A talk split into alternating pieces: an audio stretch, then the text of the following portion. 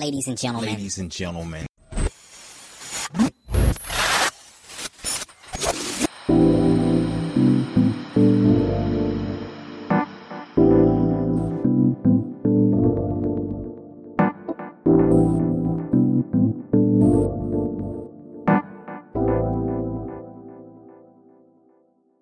Ja, herzlich willkommen zu dem neuen Podcast. Diesmal habe ich einen schönen Gast und zwar Ira Diethelm. Sie ist Professorin in Oldenburg für die Didaktik der Informatik. Hallo Ira. Hallo. Ja, wie gesagt, schön, dass du da bist. Äh, ich freue mich sehr. Wir beide sind sozusagen ähm, gemeinsam in, in dem Projekt tätig, ähm, in dem Verbundprojekt Basiskompetenzen Digitalisierung. Da ja, hast du ja auch eine Rolle, ähm, aber du kannst von dir aus jetzt gerne mal etwas erzählen, was du, ja, wie du dich so vorstellst, also wie du jemanden dich beschreibst, der dich noch nicht so kennt. Ja, also mein Twitter-Profil äh, behauptet von mir, ich wäre Aktivistin für digitale und informatische Bildung. Und ich glaube, das fasst es auch schon ganz gut zusammen. Ich bin äh, seit, ich weiß gar nicht, wie vielen Jahren in diesem Bereich tätig. Ich habe das auch schon gemacht, bevor es irgendwie digitale Bildung hieß. Habe angefangen ähm, unter anderem als Lehrerin, äh, habe dort aber auch natürlich äh, dann gleich andere Kollegen beraten, war der Schuladmin, ähm, habe mich natürlich mit Informatik, Didaktik und so weiter beschäftigt, parallel zum Schuldienst, promoviert, bin dann nach Oldenburg gegangen. Ähm, ja, das ist so die Kürze. Ich weiß nicht, wie lange du das haben willst, ähm, aber meine Lebensgeschichte passt auf jeden Fall nicht in so einen 20 Minuten Podcast. ja, ähm, genau, 20 Minuten haben wir, dann ähm, picken wir doch mal äh, so einige Aspekte raus. Ähm, du hast den Weg ähm, über die Schule sozusagen als Lehrerin ähm, dann in die äh, Hochschule jetzt gefunden, in die Uni und äh, bildest andere ähm, Lehramtsstudierende aus, nämlich ähm, dafür oder dazu, dass sie dann später auch Informatiklehrer und Lehr Lehrerinnen werden.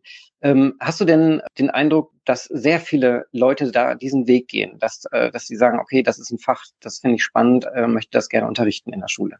Ja, viele sind es ja nicht. Ne? Wir haben sowieso, ja, Informatik ist ein Schulfach, was nicht nur in Niedersachsen, äh, sondern auch in vielen anderen Bundesländern eben so eine Art Schattendasein seit den 70ern ungefähr ähm, führt. Und äh, das ist irgendwie natürlich, ja, in vielen Bundesländern kon konnte man das auch noch, noch gar nicht so lange grundständig studieren. Ich glaube, in Niedersachsen geht es an einigen Stellen seit 2002, 3 oder 4 so um den Dreh, in Oldenburg seit 2008.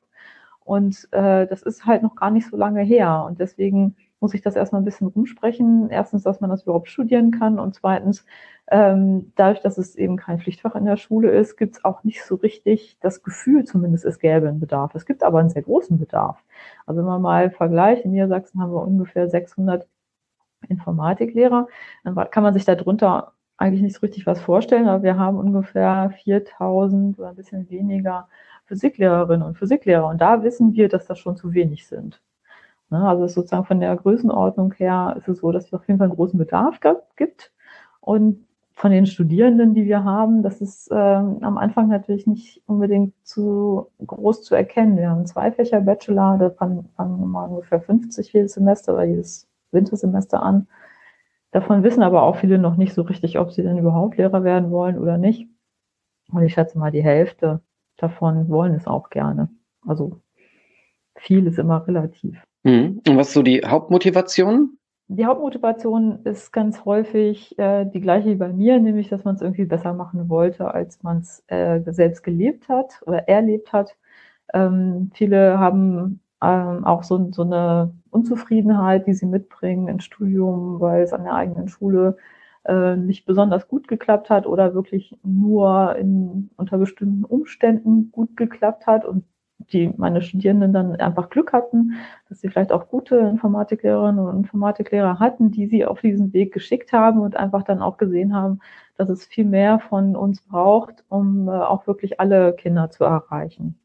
Allen Kindern die Chance zu geben, eben auch etwas äh, über Informatik zu lernen.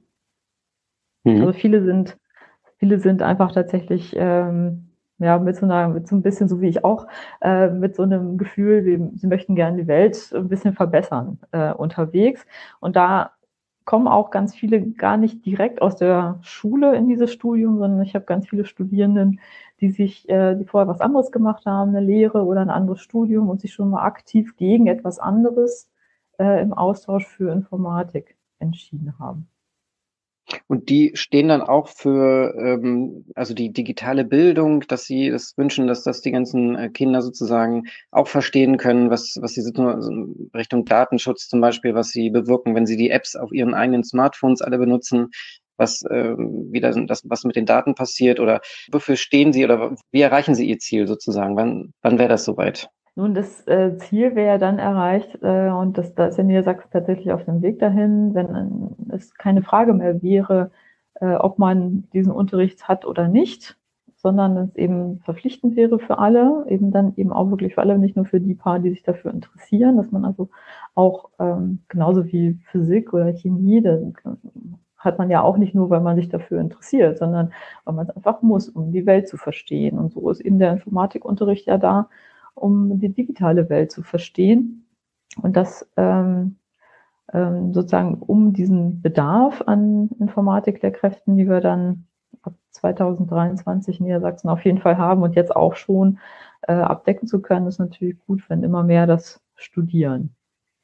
Es sind aber auch viele dabei, äh, glaube ich, die einfach auch erstmal gucken wollen, die sich, die eben, weil, weil sie kein strukturiertes Bild von Informatikunterricht haben, weil sie den einfach selbst in der Schule ja nicht hatten, oft, ähm, dann auch erstmal gucken müssen, was sich dahinter eigentlich verbirgt. Und äh, ja, da ist ja dieses, dieses Feld digitale Bildung natürlich ein bisschen größer als, als der Informatikunterricht. Also man hat natürlich dann auch Aspekte der Medienpädagogik und so weiter dabei. Es gibt auch einige, die dann aus der Informatik rausgehen äh, und einfach mit anderen Fächern weitermachen. Es gibt aber auch welche, die umgekehrt äh, zu uns dazukommen. Hm. Und es gibt ja auch eine große Schnittmenge dann in die ganzen anderen ähm, Fachdisziplinen. Ähm, was ich, Mathematik logischerweise, sieht, kann man natürlich ganz klar erkennen, ne? oder ähm, aber auch vielleicht sowas wie Erdkunde. Also da ähm, fließt ja eigentlich überall die Informatik rein. Ne? Bioinformatik fällt mir noch dazu ein. Ja, und natürlich gerade der große Bereich äh, der, der politischen Bildung, äh, überhaupt der Bereich Politik, Wirtschaft, ist natürlich äh, eine große Schnittmenge, gerade das ist schon angesprochen mit dem Datenschutzthema, das kann man natürlich von der einen und von der anderen Seite sehr gut beleuchten. Und das wäre äh, eigentlich mein Traum, wenn es mal ein festes Curriculum gäbe, wo genau festgeschrieben ist, äh, der Teil sozusagen das Thema Datenschutz zieht sich so durch und sozusagen, was weiß ich, zum Beispiel der, den Informatikunterricht fängt damit an und im Politikunterricht führt man das dann weiter, weil man dann mit dem technischen Hintergrundwissen das einfach auch viel besser beurteilen kann. Äh, ob es jetzt ähm, Sinn macht oder ähm, angemessen ist, äh, bestimmte Datensätze zum Beispiel zu verknüpfen oder nicht. Genau, und ähm, das ist auch nicht immer nur sozusagen äh, alles, was sich im Computer abspielt, ähm, dass man das nutzt, um Informatik zu lernen, sondern man kann auch Informatik außerhalb des Com Computers lernen oder beziehungsweise die Prinzipien. Und da bist du Teil der IT2School-Initiative. Magst du da mal etwas drüber erzählen? Wie bist du dazu ja. gekommen und was steckt dahinter? Ähm, also erstmal ist das so ein, so ein ganz gutes, äh, ganz gute Trennfrage oder so, so ein Trennungspunkt, äh, wo sich äh, eben Menschen aufteilen, sozusagen, die das mit dem Informatikunterricht verstanden haben und die da noch Schwierigkeiten mit haben, nämlich in dem Moment, äh, wenn man darüber stolpert, äh, wenn man sagt, ich kann Informatik auch ohne Computer unterrichten, zum Beispiel das Internet erklären mit Papier und äh, Pappe, äh, diejenigen, die ja so ein bisschen mit der Stirn runzeln, sagen so, äh, wieso das denn? Ähm, es ist nämlich tatsächlich so, dass klar, Informatikunterricht ist Info und Unterricht über die Informatik. Und genauso ähm, wie ich im äh, Kunstunterricht nicht dauernd malen muss, äh, muss ich im äh, Informatikunterricht nicht ständig ähm, programmieren oder ständig Computer benutzen. Es geht auch ganz viel darum, einfach etwas zu verstehen. Und in IT to School haben wir versucht, diese, ähm, diese Vielfalt auch abzubilden, äh, wie groß die informatische Bildung ist. Zu IT to School bin ich gekommen, ähm, im Prinzip durch einen Anruf, äh, hat mich die Wissensfabrik, die ich damals noch nicht kannte, angerufen und gefragt, äh, ob ich mir vorstellen könnte, so ein Unterrichtsprojekt zu entwickeln. Es ist nämlich so, die Wissensfabrik ist ein äh, Verein, dem Unternehmen angehören, die sich eben unter anderem der MINT-Bildung, der frühen MINT-Bildung verschrieben haben und die ähm, eine bestimmte Lücke füllen wollen. Nämlich an vielen Schulen gibt es äh, engagierte Lehrkräfte, die auch eine Lücke sehen, ähm, aber nicht so richtig selbst füllen können. Und dann kennen Sie vielleicht einen Unternehmensvertreter, der auch diese Lücke sieht, zum Beispiel jetzt äh, eben informatische Bildung, der auch sieht, dass es diese Lücke gibt und beide sind engagiert und wollen diese Lücke füllen, aber beide haben äh, weder die Zeit noch vielleicht auch das pädagogische oder didaktische äh, Hintergrund, äh, eben diese Unterrichts, den Unterricht dann auch selbst anzubieten. Und so äh, werden dann von der Wissensfabrik für genau solche Lücken Wissenschaftlerinnen und Wissenschaftler, außer Didaktik natürlich, äh, beauftragt, um hier wissenschaftlich fundiert äh, und produktunabhängige ähm, Materialien zu entwickeln, die eben dann engagierte Menschen nehmen können, bei uns sogar fachfremde ähm, Personen nehmen können, um dann äh, ja vernünftigen Informatikunterricht in Klasse, sagen wir mal, drei bis zehn zu machen. Und eins davon ist eben auch, dass man mit Papier und Pappe ohne jedwede Computer das Internet erklärt. Und das ist frei zur Verfügung und kann kostenlos runtergeladen werden, die Materialien und dann ja mit Bedienungsanleitung sozusagen und dann kann das direkt im Unterricht eingesetzt werden. Ganz genau. Das ist, äh, es gibt äh, schwerere und leichtere äh, Unterrichtsmaterialien. Wir haben versucht, auch verschiedene Gewohnheiten der Lehrkräfte ein bisschen abzubilden. Einige Lehrkräfte sind es eher gewöhnt, sich so ein bisschen von Arbeitsblatt zu Arbeitsblatt lang zu hangeln. Gerade in Bereichen, wo man sich vielleicht noch nicht so sicher fühlt, ist das für viele eine Strategie. Deswegen gibt es äh, Unterrichtsmodule, die eben so aufgebaut sind. Und dann gibt es aber auch Unterrichtsmodule, die eher auf ein offenere Unterrichtsformate abzielen äh, und das ganze Material mit Stundenverlaufsplänen, Hintergrund, Literatur, ein bisschen zumindest, Arbeitsblättern, äh, Teilelisten, was man so mitnehmen muss und so weiter. Das sind das alles Creative Commons, das kann man sich dann äh, runterladen. Und dazu wird ja auch gerade ähm, ganz aktuell in der Corona-Zeit ähm, auch ähm, die Hilfe angeboten über das Internet, nämlich es werden äh, bestimmte Themen mal herausgegriffen und in Rahmen von Webinaren dann zum Beispiel vorgestellt das ist ja momentan auch schön, dass das äh, sozusagen auch für jeden ähm, kostenlos zugänglich ist. Ganz genau, das machen meine Mitarbeiter Anatoly und Nils. Die beiden ähm, sind da diejenigen, die an der Front sind und auch sowieso die meisten Lehrkräftefortbildungen von uns durchführen. Ähm, und jetzt in diesen Zeiten fallen die ja aus. Also sonst haben wir immer äh, jeden Monat mindestens eine irgendwo in Deutschland gemacht. Und äh, dieses, ja, dieses Format des Webinars, ich glaube, das kommt ganz gut an. Ähm, und da wird dann sozusagen natürlich auch mit Blick auf die aktuelle Zeit äh, ein bisschen geguckt, was kann man, was ist in IT to School drin, was man eben auch vielleicht äh, aus der Ferne mit den Schülerinnen und Schülern machen kann. Obwohl eigentlich der T Untertitel von IT to School ist ja gemeinsam IT entdecken. Also eigentlich äh, sollte man, ist es eigentlich natürlich dafür konzipiert, dass man es in der Gruppe, in der Klasse macht.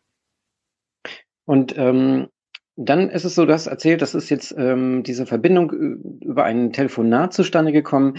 Wie ist es denn so, ähm, dass ähm, die Verbindung zum Digitalrat Niedersachsen, da bist du nämlich auch Mitglied, äh, wie ist das denn zustande gekommen? Ja, den genauen, der genaue Weg, äh, wie ich da ähm, zugekommen bin, ähm, der ist eher so Hörensagen. Aber also ich wurde äh, von dem damaligen ähm, Landesminister für, jetzt muss ich mal genau gucken, für Umwelt, Verbraucherschutz und noch irgendwas ähm, wurde ich vorgeschlagen. Und da habe ich mich natürlich stark gewundert, warum ich jetzt ausgerechnet aus dem Ministerium für Verbraucherschutz vorgeschlagen wurde. Ähm, aber der Kontakt kam zustande über Malte Spitz, äh, also der jeweilige Minister war äh, ein Grünen-Abgeordneter und der hat dann eben bei den Bundesgrünen nachgefragt und Malte Spitz hatte ich vorher auch schon Kontakt, äh, unter anderem wegen seiner Vorratsdatenspeicherungsdaten, aus denen wir auch für IT2School äh, ein Unterrichtsmodul gemacht haben. Also in IT2School, in dem Aufbaumodul A1 kann man lernen, wie Mobilfunk funktioniert und auch was äh, Vorratsdatenspeicherung damit zu tun hat. Und man kann so ein bisschen CSI machen und rausfinden, wo Malte Spitz gewohnt hat und was sein Lieblingsbäcker ist und so. Ähm, und in diesem Zusammenhang hat er mich dann vorgeschlagen. Äh, und dann bin ich halt in diesen Digitalrat gekommen und habe mich sehr gefreut, dass ich da mitwirken kann und die Landesregierung beraten kann äh, zu vielen Fragen, also unter anderem natürlich auch zu Bildung, obwohl aus dem Ressort Bildung eigentlich jemand anders äh, vorgeschlagen wurde. Aber das macht eigentlich gar nichts, weil jeder hat ja mehrere Expertisen. Und äh, ich finde auch der beste Verbraucherschutz ist eine gut vernünftige informatische Bildung. Deswegen ist das gar nicht so weit weg. Ähm, ja, und da ähm, treffen wir uns seit, äh, ich glaube, 2014 schon, oder? Ich weiß gar nicht. 2016. Ich habe, ich bin schon, habe ein bisschen die Zeit vergessen, äh, seit wann ich da eigentlich in diesem Digitalrat sitze. Ich glaube, es ist erst seit 2016 und ähm, treffen uns alle paar Monate. Äh, jetzt natürlich auch digital. Also wir hatten einen digitalen Digitalrat neulich, natürlich äh, sonst immer vor Ort. Ähm, und dort versuchen wir dann eben die Landesregierung zu beraten zu aktuellen Themen. Natürlich jetzt gerade so ein Rundumschlag, aber auch zur Ethik äh, der Digitalisierung. Es gibt meistens einen Input, ein oder zwei Fachinputs und dann wird dann darüber diskutiert und das fließt dann, äh, also viele Sachen flossen ein in den Masterplan Digitalisierung äh, des Landes und wir hoffen, dass jetzt vielleicht unter dem Eindruck der aktuellen Situation, gerade eben was die Bildung angeht, ähm, dass wir da äh, vielleicht ein Update erwarten können. Mhm. Wie sieht das denn aktuell aus mit dem Status äh, Pflichtfach Informatik? Nun, dazu gab es äh, eine Presseerklärung des Kultusministeriums für Niedersachsen, dass ab dem Schuljahr 2023-2024 zunächst in Klasse 10, dann in Klasse 9 und 10 verpflichtender Informatikunterricht im Umfang von je einer Stunde ähm, stattfinden wird. Diese Stunde kommt hinzu, es fällt dafür nichts anderes weg. Ähm, und im Moment äh, wird gerade ja, so eine Art Modellversuch nicht, aber so ein Vorbereitungsversuch, ähm, sozusagen ein Vorbereitungsprojekt, hm, könnte man sagen, ähm, äh, befindet sich gerade in der ersten Phase, wo sich die Schulen darauf bewerben können, dass eben für diesen Pflichtunterricht oder für einen wie auch immer gearteten anderen Pflichtunterricht dann auch äh, Unterrichtsmaterialien entwickelt werden und so weiter. Ähm, das Kerncurriculum für Niedersachsen, das ist ja relativ neu, das ist von 2014. Das ist dafür eine gute Basis, aber es wird sicherlich die Frage zu klären sein, was genau aus diesem Kerncurriculum kommt jetzt eigentlich da genau rein und was vielleicht auch nicht oder was muss vielleicht noch zusätzlich dazukommen, weil sich mal wieder die Zeit natürlich irgendwie geändert hat und weil man ähm, gerade in Klasse 9 und 10 vielleicht auch tatsächlich sowas wie Datenschutz vielleicht ein bisschen stärker ansprechen kann ähm, als äh, vielleicht in den unteren Jahrgängen. Du sprichst es gerade an. Ähm, die Informatik selber entwickelt sich ja auch weiter.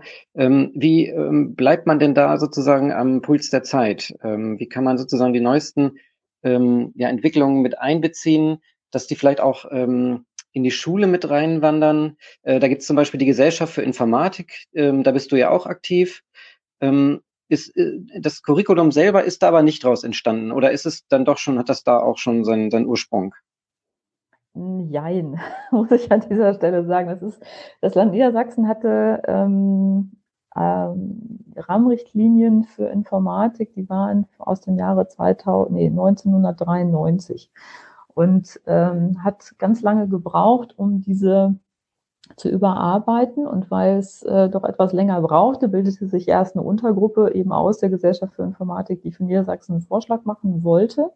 Dieser Vortrag, Vorschlag war aber nicht vorbei oder noch nicht fertig, als das Land dann tatsächlich dann doch anfing, diesen neuen, dieses neue Kerncurriculum selber zu äh, gestalten. Und wir haben dann als GI-Gruppe der dann offiziellen Gruppe des Kultusministeriums dann unseren Arbeitsstand übergeben, so dass man sagen kann, ja, es ist, hat, hat natürlich schon ein bisschen ähm, Verwandtschaft mit dem, was in der Gesellschaft für Informatik passiert. Ähm, wir haben auch Prozessbereiche und Inhaltsbereiche. Die Struktur ist ein bisschen ähnlich, aber es ist auf keinen Fall eins zu eins. Ganz im Gegenteil. Ich finde, es ist ähm, im Vergleich zu dem, was äh, die GI als Empfehlung 2008, also doch einige Jahre vorher schon rausgegeben hat, ist es eine, finde ich, wirklich gute Überarbeitung, weil ähm, einiges rausgelassen wurde und anderes wurde so konkretisiert, dass eben auch gerade vielleicht Fachfremdunterrichtende damit besser was anfangen können und besser verstehen, was damit eigentlich gemeint war. Also ich finde sie ähm, das Kerncurriculum in Niedersachsen wirklich sehr gut, gerade weil es auch so detailreich am Ende die Lernfelder beschreibt. Mhm. Und ähm, Du hast ja auch angesprochen, es gibt äh, viele ähm, engagierte Menschen in den Schulen, die äh, Informatik voranbringen. Ähm, kennst du noch, noch andere Initiativen, die du vielleicht auch hier nennen möchtest? Also ich zum Beispiel, mir ist noch aufgefallen, dass der Chaos Computer Club zum Beispiel ja auch sehr engagiert ist. Und dann gibt es diese Initiative Chaos macht Schule. Fallen dir da vielleicht noch weitere ein? Ui, es ist schwierig, weil mein Feld ist ja tatsächlich, ich gucke immer wirklich auf alle Kinder. Und es gibt natürlich unglaublich viele gute, auch engagierte Veranstaltungen, wo Kinder freiwillig zum Beispiel am Wochenende hingehen können. Äh, oder auch die sich an vielen Stellen, äh, aber dann vereinzelt äh, an ganze Schulklassen mal für ein paar Stunden wenden. Ähm, die kann ich jetzt alle nicht aufzählen. Ich habe mal versucht, die im Rahmen äh, meiner Recherche für Titus School und so weiter zusammenzufügen, aber das äh, wird ja nie fertig, weil jeden Tag äh, es dazu neue, ähm, neue Angebote gibt. Mhm. Dass es wirklich schwer ist, da jetzt irgendjemanden rauszugreifen und rauszustellen. Also da möchte ich jetzt auch, wenn ich damit anfange, auch gleich wieder einen anderen, die ich dann vergesse zu erzählen, dann irgendwie nichts, nichts Böses. Äh, ich unterstütze diese Sachen sehr gut, aber ich ähm, möchte an der Stelle auch immer sozusagen darauf gucken, dass man da nicht versucht, Äpfel, Äpfel mit Birnen zu vergleichen oder Äpfel mit äh, Erdnüssen, weil ähm, das eine sind wirklich, äh, ist, ist etwas, das für alle, also Informatikunterricht, Pflichtunterricht, soll wirklich jedes Kind erreichen. Und ähm, diese ganzen anderen Initiativen, die sind natürlich aus dem Mangel entstanden, weil es das nicht gibt in der Schule. Mhm. Aber sie können es niemals ersetzen. Die haben ganz, ganz andere Fallzahlen ähm, als natürlich der Pflichtunterricht. Das kann, also das darf man einfach nicht vergessen und gleichzeitig möchte ich das aber auch nicht diskreditieren. Das ist eine wichtige Arbeit, die die Menschen dort leisten und es ist toll, wie viel ehrenamtliche Arbeit da auch reingeht. Mhm. Äh, bis hierhin erstmal vielen, vielen Dank. Ähm, es war sehr aufschlussreich. Hast du vielleicht noch irgendeinen Punkt, den du in den letzten zwei Minuten vielleicht noch äh, erwähnen möchtest? Ja, ich kann noch ähm, kurz erwähnen, sozusagen eine aktuelle Aktion, unter anderem aus der Gesellschaft für Informatik und gemeinsam mit der Bitkom und vielen anderen, äh, ist die offensive digitale Schultransformation, wo wir sieben Handlungsempfehlungen formuliert haben, was jetzt sich an Schule insgesamt ändern muss. Das geht natürlich los mit der Ausstattung der Schüler, aber auch, dass man überhaupt erstmal die Lehrkräfte zum Beispiel ausstatten sollte, weil die immer noch mit Privatgeräten unterwegs sind, was in jedem Unternehmen überhaupt gar nicht ginge. Aber in Schule geht das wundersamerweise. Ähm, und natürlich auch, dass der Informatikunterricht dazugehört und vieles andere auch. Auch, dass wir Medienpädagogen in die Schule bekommen. Da sind auch viele Dinge drin, die wir auch in Niedersachsen für Digitalisierung in der Lehrerbildung in unserem Projekt, äh, wo wir zwei, Sebastian, auch unterwegs sind, äh, schon mal festgestellt haben, was sinnvoll wäre. Ähm, das äh, kann ich noch erwähnen. Das Besondere dabei ist, dass wirklich auch ähm, der Lehrerverband und viele, viele ähm, politische Gruppierungen, aber auch Einzelpersonen ähm, das sofort innerhalb von, weiß nicht, wenigen Tagen äh, unterschrieben haben und gesagt haben, ja, da gehen wir mit. Ähm, das ist äh, eine ganz tolle, ganz tolle Sache. Und ich glaube, dass wir da, ähm, dass das so eine Welle gibt, mit der wir auch, na, einerseits die, die Länder und Politiker, die sich da schon auf den Weg gemacht haben, so ein, so ein bisschen Rückenwind geben können und andere auch Schulen, die sich jetzt fragen, ja, was sollen wir denn jetzt machen? Ähm, vielleicht ein bisschen äh, eine Richtschnur finden, mit dem sie dann an eben höhere Stellen drangehen können und sagen, okay, ich brauche aber unbedingt auch äh, die Geräte für die Lehrer zum Beispiel. Mhm, ja, also herzlichen Dank auch für dein Engagement, dass du dieses wichtige Thema auch äh, vorantreibst. Ähm, und ja, ich freue mich sehr, ähm, auch ähm, dieses Pilotprojekt, den wir jetzt gerade mit Torben Mau zusammen äh, an der Uni Göttingen aufsetzen, in Richtung Basiskompetenzen Digitalisierung, dass das jetzt sozusagen in ganz Niedersachsen dann demnächst Fuß fassen wird, weil es ja auch unter OER steht, diesen offenen Educational Resources. Dann herzlichen Dank und ja, bis bald mal wieder. Alles klar, vielen Dank. Tschüss.